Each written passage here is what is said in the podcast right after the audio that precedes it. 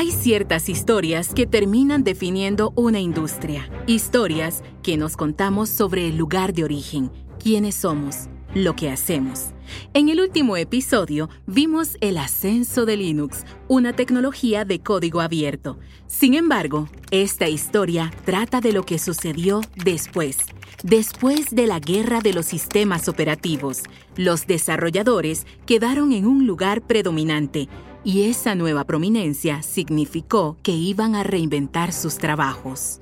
En este episodio descubriremos cómo un enfoque en el desarrollador dio lugar a una metodología completamente nueva de desarrollo de software y cómo ese nuevo abordaje al flujo de trabajo está teniendo un impacto inesperado mucho más allá de la acción en la pantalla. Esto es Command Line Heroes en español, un podcast original de Red Hat, episodio 3, La revolución de la metodología ágil. La historia de hoy comienza en febrero de 2001 y se desarrolla en un centro de esquí en Utah, Estados Unidos.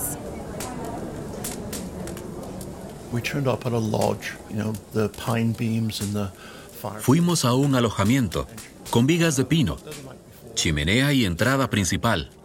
Llegamos la noche anterior y básicamente nos sentamos a hablar sobre qué discutiríamos. Al día siguiente, reservamos una sala de reuniones, movimos las mesas y simplemente colocamos las sillas en un círculo o un óvalo, de manera que quedamos todos enfrentados y daba la sensación de mayor apertura. Ese era Dave Thomas, Dave y otras 16 personas se reunieron en el complejo de esquí Snowbird ese invierno, no para esquiar, sino para hablar sobre lo que estaba mal en el mundo de los desarrolladores en la década de los 90. Digo hablar, pero discutir podría ser una palabra más precisa. Originalmente se habían conocido en una conferencia llamada UPSLA, la Conferencia Internacional sobre Programación, Lenguajes y Aplicaciones. Y en realidad, en esa conferencia, todos estuvieron de acuerdo en que crear software era complicado. Pero no se habían puesto de acuerdo sobre lo que deberían hacer al respecto. Así que la reunión en la montaña Snowbird era donde iban a intentar determinar una solución para ese problema. ¿Y cuál era ese problema exactamente? Le pregunté a Dave. ¿Qué estaba mal con la forma en que los desarrolladores solían hacer las cosas? ¿Alguna vez, no sé, decoraste una habitación? Lo he intentado. Bueno, entonces si te dijera de antemano, bien, quiero que te sientes, por favor, aquí tienes una hoja de papel, quiero que especifiques exactamente cómo debería verse esta habitación cuando termines. ¿Entiendes? ¿Podrías hacerlo? En realidad hice esto con mi propia oficina. Intenté hacer una especie de bosquejo y una representación gráfica y poner todos los estantes donde pensaba que irían. Sin embargo, no funcionó. No resultó como había planificado. Pero incluso si haces eso, ¿qué haces? Colocas los estantes y dices, ah, esto no va a funcionar porque está la puerta. Así que mueves los estantes a otro lugar o dices, ¿sabes qué? En realidad no puedo poner la alfombra allí porque se atascará la silla, lo que sea, ¿sabes? Así que siempre vas a repetir el proceso cada vez que haya algo desconocido involucrado. El cerebro humano simplemente no está preparado para modelar el mundo real de un modo suficientemente preciso como para poder saber lo que quiere de antemano. Lo mismo sucede con el desarrollo de software. Las personas no saben de antemano lo que quieren, y siempre que he pasado por un proceso donde tengo la especificación de un cliente y la implemento de forma prácticamente idéntica a lo indicado, llega el final y dicen, pero eso no es lo que queríamos. Y le dices, pero eso es lo que pidieron. Y dicen, sí, pero eso no es lo que quisimos decir, ¿sabes? Así que el proceso en el que puedes especificar y luego pasar por algunos pasos mecánicos y luego se termina no funciona en el software. No funciona en nada donde exista ambigüedad. No funciona en nada donde haya cierto grado de juicio. Casi como cualquier proyecto artístico, no funcionará. Siempre debe haber retroalimentación y ese era el paso faltante. Tal vez hayas oído hablar de la crisis del software durante la década de los 90. El desarrollo de software en ese momento era simplemente un lío. Las compañías gastaban más dinero arreglando software que creándolo. Y mientras tanto, los desarrolladores como tú y yo estábamos atrapados. En algunos casos, solo podíamos poner en marcha un nuevo software cada par de años. Estábamos atrapados con estos lentos y antiguos desarrollos en cascada, de A a B a C, totalmente predeterminados. Así que la búsqueda de nuevos procesos, de mejores formas de crear software era implacable en ese momento. De hecho, todos los meses parecía haber alguien nuevo con una gran visión de cómo iba a arreglar el proceso de desarrollo de software. Estaba Kanban, el proceso unificado racional, y la lista continúa. En la guerra de la metodología hubo un montón de nuevas visiones contrapuestas, de nuevas correcciones, y esa era la contienda a la que Dave Thomas y sus amigos en Snowbird se estaban sumando. Su propio salvavidas fue algo llamado el Manifiesto para el Desarrollo Ágil de Software. La velocidad de producción estaba aumentando como nunca antes, el código abierto les dio más poder a los desarrolladores y como resultado, los desarrolladores necesitaban un nuevo modo de producción más ágil. Por cierto, los chicos que se reunieron en Snowbird discutieron mucho rato de llegar a esa palabra, ágil. Al final, era la descripción que tenía sentido. Es como se describe a los grandes felinos en el National Geographic. Una palabra que describe lo opuesto a la trayectoria predeterminada de una cascada. A medida que surgía nueva información, se convirtió en una palabra para aquellos dispuestos a hacer un cambio radical de rumbo. Y fíjate que no es un sustantivo, es un adjetivo. Ágil sería un modo de ser, no una cosa concreta. Entonces, ¿qué tienen para ofrecer estos chicos ágiles? ¿Cuál fue su gran solución? El método ágil que muchos de nosotros conocemos hoy es un conjunto complejo de funciones y sistemas. Está el Scrum Master, un Team Scrum, el Product Owner, y todos hacen un sprint de trabajo de una o dos semanas. Mientras tanto, el trabajo se va acumulando en iceboxes y sandboxes. Digamos que puede parecer un proceso largo, pero nada de eso estaba allí al principio. Los chicos que escribieron ese manifiesto apuntaban a la simplicidad y la claridad.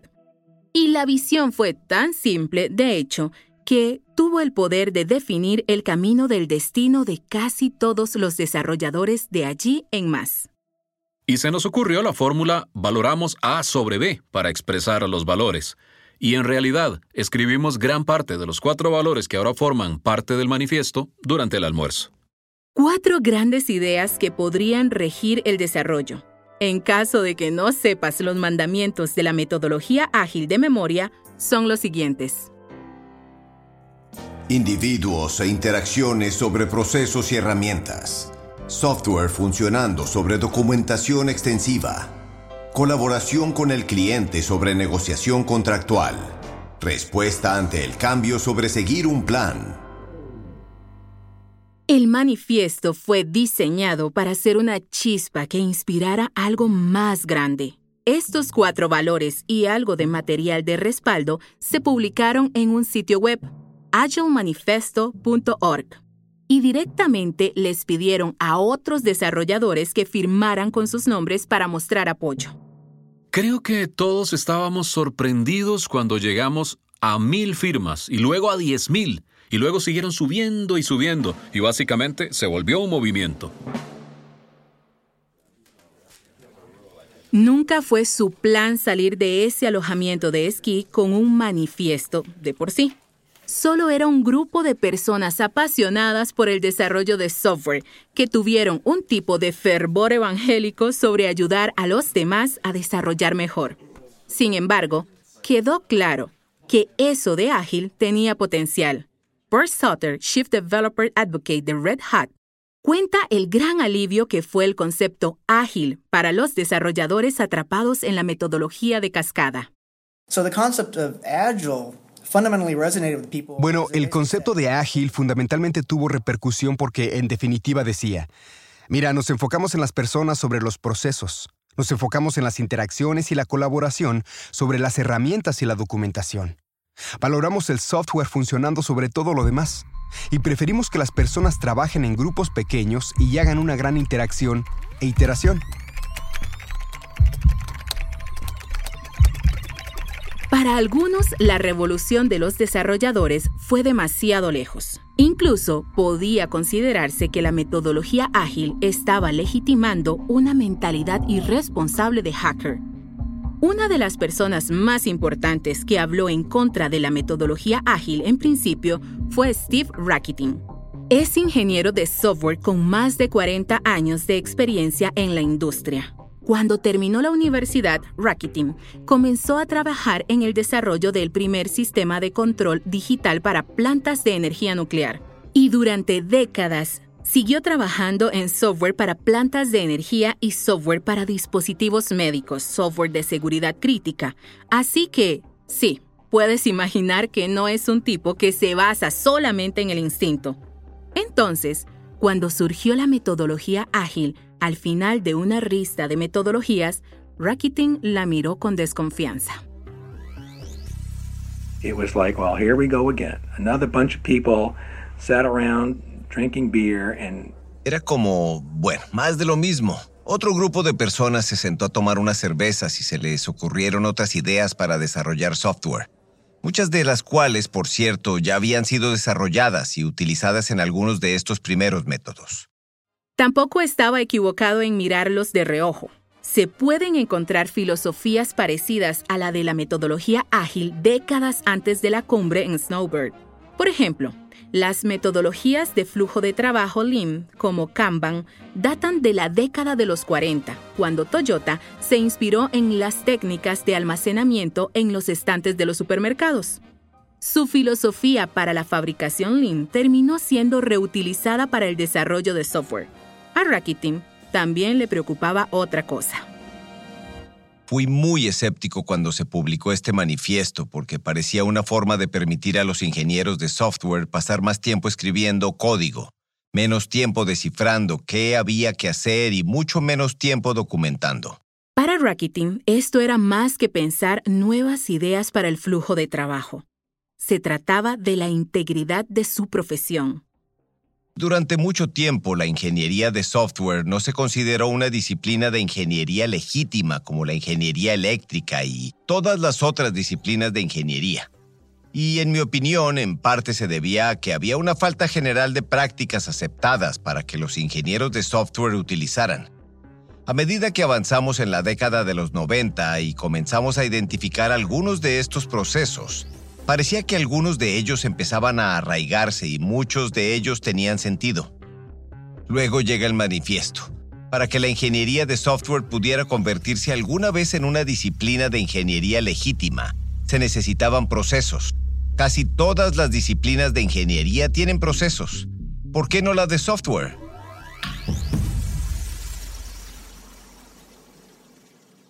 Estás escuchando Command Line Heroes en español, un podcast original de Red Hat. Entonces, dejando de lado a quienes trabajan en plantas de energía nuclear y enfocándonos en el panorama corporativo más amplio, vemos que de a poco la metodología ágil fue tomando el mando, aunque con algo de resistencia corporativa, claro Creo que la mayor resistencia que vemos en la adopción de la metodología ágil viene de la gerencia senior e intermedia. Él es Daryl Rigby, socio de Bain Company. Han estado experimentando usando la metodología ágil en compañías de desarrollo de software, pero también en desarrollo de productos, desarrollo de nuevos servicios, programas de publicidad y programas de fidelidad y en cada lugar que visitan hay una probabilidad de que los gerentes se pongan un poco nerviosos. Cambia la mera noción de cómo creen que agregan valor porque se alejan de la microgestión o la micromediación con estos equipos para empoderarlos y capacitarlos. Ahora bien, la metodología ágil no es garantía contra la microgestión. La primera vez que algunas personas ven una junta de gestión ágil, piensan que es solo una lista interminable de tareas por hacer. Pero luego, una vez que realmente comienzan a usar una herramienta de gestión de proyectos ágil, ven que esa herramienta los ayuda a organizar todas estas ideas y les pone nombres, orden y estructura. Los ayuda a gestionar un proyecto. Algunos podrían ver el efecto de esas herramientas y pensar, si la metodología ágil empodera a los desarrolladores, entonces debe quitarles poder a sus gerentes. Pero esto era más grande que cualquier puesto laboral. El avance de la metodología ágil estaba creciendo y, algo importante, la metodología se estaba probando a sí misma. Decenas de miles de equipos han utilizado la metodología ágil, por lo que hay gran cantidad de datos sobre dónde se puede usar. Y la respuesta es, siempre que pienses en hacer una innovación, un equipo ágil probablemente puede hacerlo mejor que la forma en que lo estás haciendo hoy. Hay muchas empresas grandes y conocidas que se han transformado. Amazon es un gran usuario de enfoques ágiles. Netflix, Facebook, Salesforce, todos ellos hacen uso intensivo de la metodología ágil y realmente no solo ha redefinido la forma en que trabajan, sino la forma en que funciona la industria. Cuando Rigby escuchó por primera vez sobre la metodología ágil, pensó que era solo vocabulario extraño. Estaba trabajando con los departamentos de TI en muchos minoristas grandes y los escuchaba hablar de time boxes, sprints y Scrum Masters. Al principio no tenía idea de lo que estaban hablando me contó que de hecho intentó ignorar cualquier mención a la metodología ágil como si fuera otro idioma que no necesitaba aprender. Después de todo, él no era desarrollador. Hoy cree tanto en el proyecto que literalmente ha llevado la metodología ágil a su casa y a su iglesia. No es que me siento con mi familia cada mañana y hago una reunión de Scrum con ellos, pero me he vuelto muy bueno en priorizar las cosas que voy a hacer. La metodología ágil pasó de alternativo a estándar en poco más de una década, pero la asimilación corporativa tuvo su costo. Y en algunos casos esa asimilación incluso significó degradar las intenciones originales del manifiesto. Dave Thomas me recordó eso. Dice que cuando él y los otros 16 chicos de Snowbird lo escribieron, no había ninguna fórmula real. Entonces, si bien el manifiesto no te dice cómo aplicar los valores, supongo que tenías alguna idea de lo que creías que sucedería o lo que la gente haría con él. Um, Honestamente, no. Esto podría sorprenderte. La metodología ágil puede parecer muy prescriptiva hoy. Hay todo un mercado de libros, certificaciones, herramientas, cursos y productos que te muestran cómo. Cómo usar la metodología ágil pero a pesar de los miles de manuales y profesionales que quieren enseñarte la verdadera manera de hacerlo, Dave Thomas dice, realmente no están captando lo esencial. Hay un conjunto de valores. Es como la regla de oro, supongo. Es como si estuvieras por hacer algo malvado y vil y piensas. Bueno, me gustaría si alguien me lo hiciera a mí. Se aplica la regla de oro. Bueno, es lo mismo con el manifiesto ágil. No te dice qué hacer y qué no hacer, solo te dice cómo evaluar si lo que haces está alineado con ese tipo de forma de hacer las cosas. Sí, y creo que volviendo al nombre del manifiesto del desarrollo ágil de software, el término que realmente se destaca y que ha sido muy persistente y que las personas retienen es la palabra ágil. ¿Por qué se usa mal la palabra ágil hoy? El problema con la palabra ágil es que, en el título, que se nos ocurrió, es un adjetivo que describe el desarrollo de software. Pero lo que sucede entonces es que las personas dicen, bueno, ¿cómo hago esto de ágil?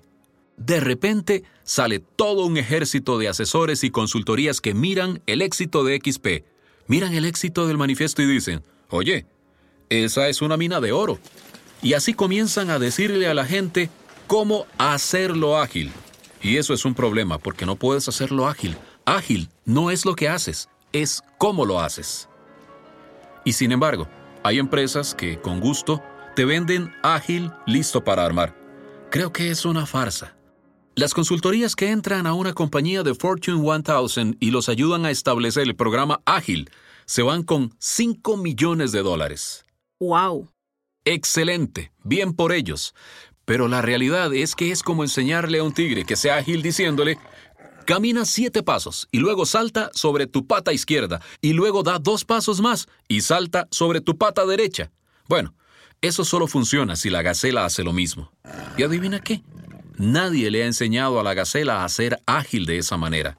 Básicamente corre hacia el horizonte muerta de risa porque el tigre ha ido en la dirección equivocada. Lo mismo sucede cuando le dices a un equipo cómo ser ágil.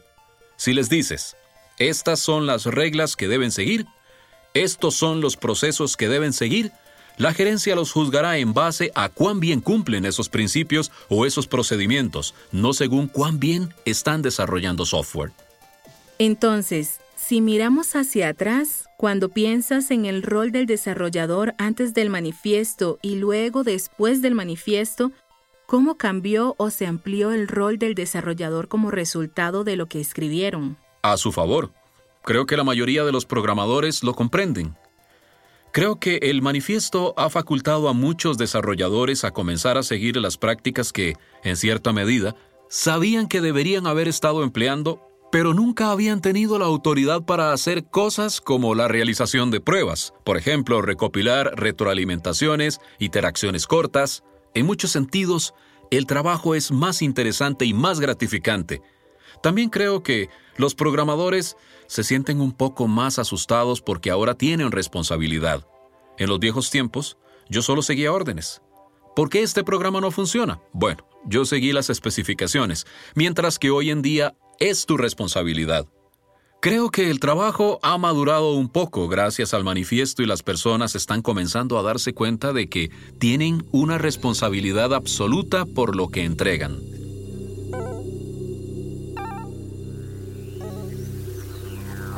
El éxito de la metodología ágil ha sido tan generalizado que está alterando el flujo de trabajo y las actitudes más allá del mundo del desarrollo.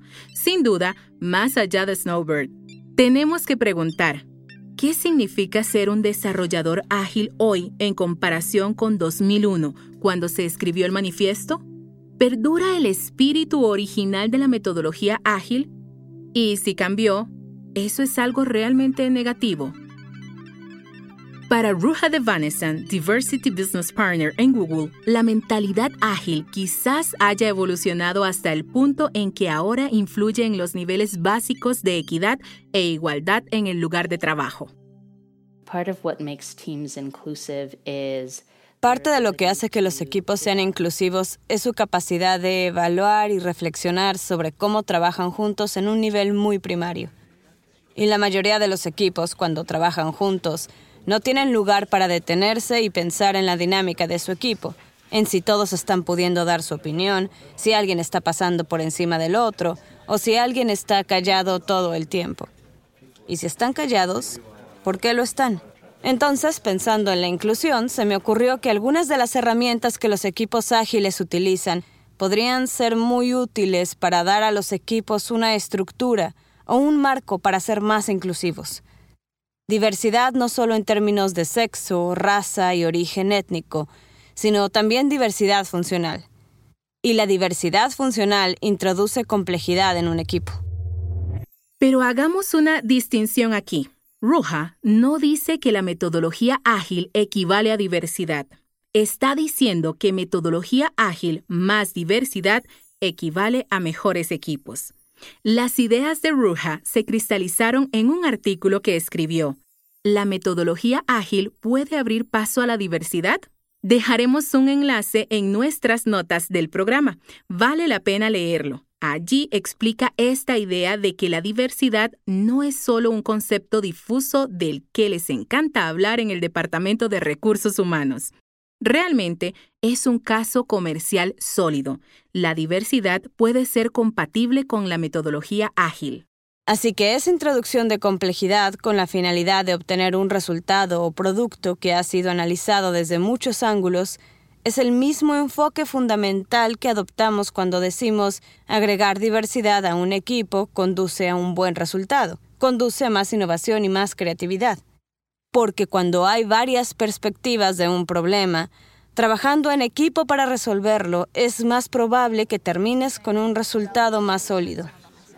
Incluso algo tan simple como una charla informal diaria, donde todos los miembros de tu equipo hablen, da lugar a que los introvertidos u otras personas a las que les cuesta ser escuchadas puedan expresarse.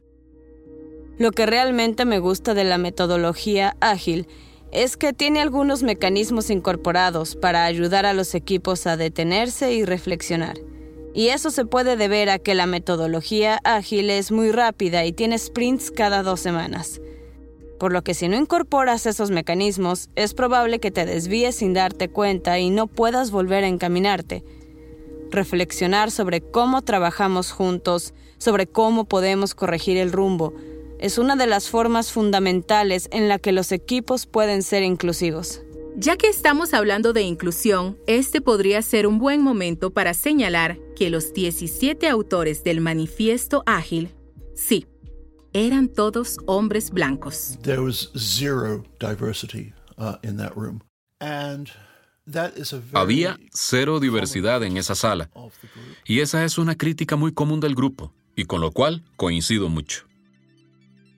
Si los autores del manifiesto hubieran usado esos principios ágiles y los hubiesen aplicado a su propia reunión, podrían haber llegado a la mitad y haberse preguntado, oigan, ¿notaron que no invitamos a ninguna mujer a esta reunión? Me pregunto si una persona de color tendría una opinión diferente. Las personas tienen amigos que se parecen a ellas. Así que si la primera persona que pensó en el manifiesto ágil era un hombre blanco, no es sorpresa que las personas que invitara a la mesa también fueran hombres blancos. Tenemos la oportunidad de detenernos y decir, demos un paso atrás, ampliemos nuestro lente y busquemos personas fuera de la red que puedan aportar una perspectiva diferente y ayudarme a elevar esta metodología a algo aún mejor. Tiene sentido que debido a que la metodología ágil es, bueno, ágil, podemos aplicarla a diferentes problemas e industrias.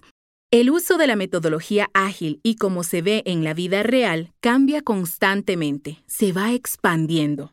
Supongo que practica lo que predica. No hay respuesta correcta, no hay un punto final determinado.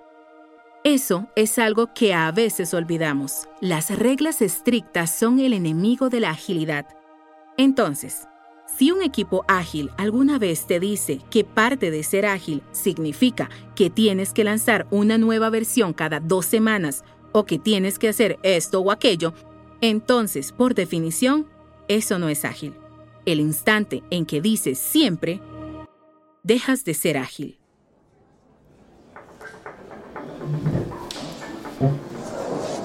Los 17 hombres que se reunieron en Snowbird, Utah, finalmente se llamaron The Agile Alliance, y esa alianza se convirtió en una organización sin fines de lucro. Y esa organización sin fines de lucro comenzó a organizar una conferencia cada año. Fue creciendo y creciendo, generando teorías y metodologías completamente nuevas. Y aquí hay algo que creo que es muy interesante en la conferencia de 2008, asiste el desarrollador belga Patrick Debois y emprende un camino que lo lleva a inventar una nueva práctica de desarrollo de software, DevOps. Quizás nunca te hayas dado cuenta de que la metodología ágil, un conjunto de principios y DevOps, toda una industria, estaban relacionados. ¿Qué tan fuerte es realmente esa línea del surgimiento de la metodología ágil y la invención de DevOps? Pero, ¿Uno de los avances dio lugar al otro de forma orgánica? Vamos a descubrirlo juntos, porque nuestro próximo episodio es todo sobre DevOps, de principio a fin. Command Line Heroes en español es un podcast original de Red Hat. Para recibir nuevos episodios de forma automática y gratuita, asegúrate de suscribirte al programa. Simplemente busca Command Line Heroes en Spotify, Apple Podcast, Google Podcast, o donde sea que obtengas tus podcasts. Luego, haz clic en suscribirte para ser el primero en saber cuándo hay disponibles nuevos episodios. Gracias por escucharnos y sigan programando.